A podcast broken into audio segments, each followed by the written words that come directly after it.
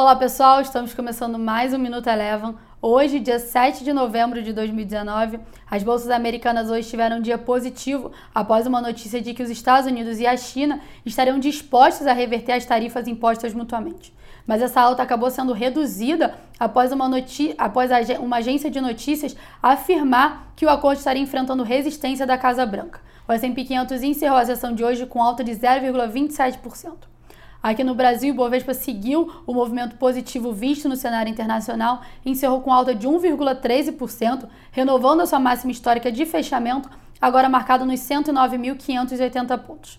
Destaque positivo ficou por conta das ações da Petrobras, com a Petrobras ON subindo aproximadamente 3,2% e a PN com alta de 4%. Esse movimento de alta visto pelas ações da Petrobras se deve a uma análise feita que os campos arrematados no leilão da sessão onerosa de ontem podem agregar valor para a empresa no longo prazo. O dólar também teve um dia positivo frente ao real encerrou com alta de 0,25%, cotado a R$ 4,10 após um novo leilão do pré-sal, esse em escala menor, também apresentar baixo interesse do investidor estrangeiro.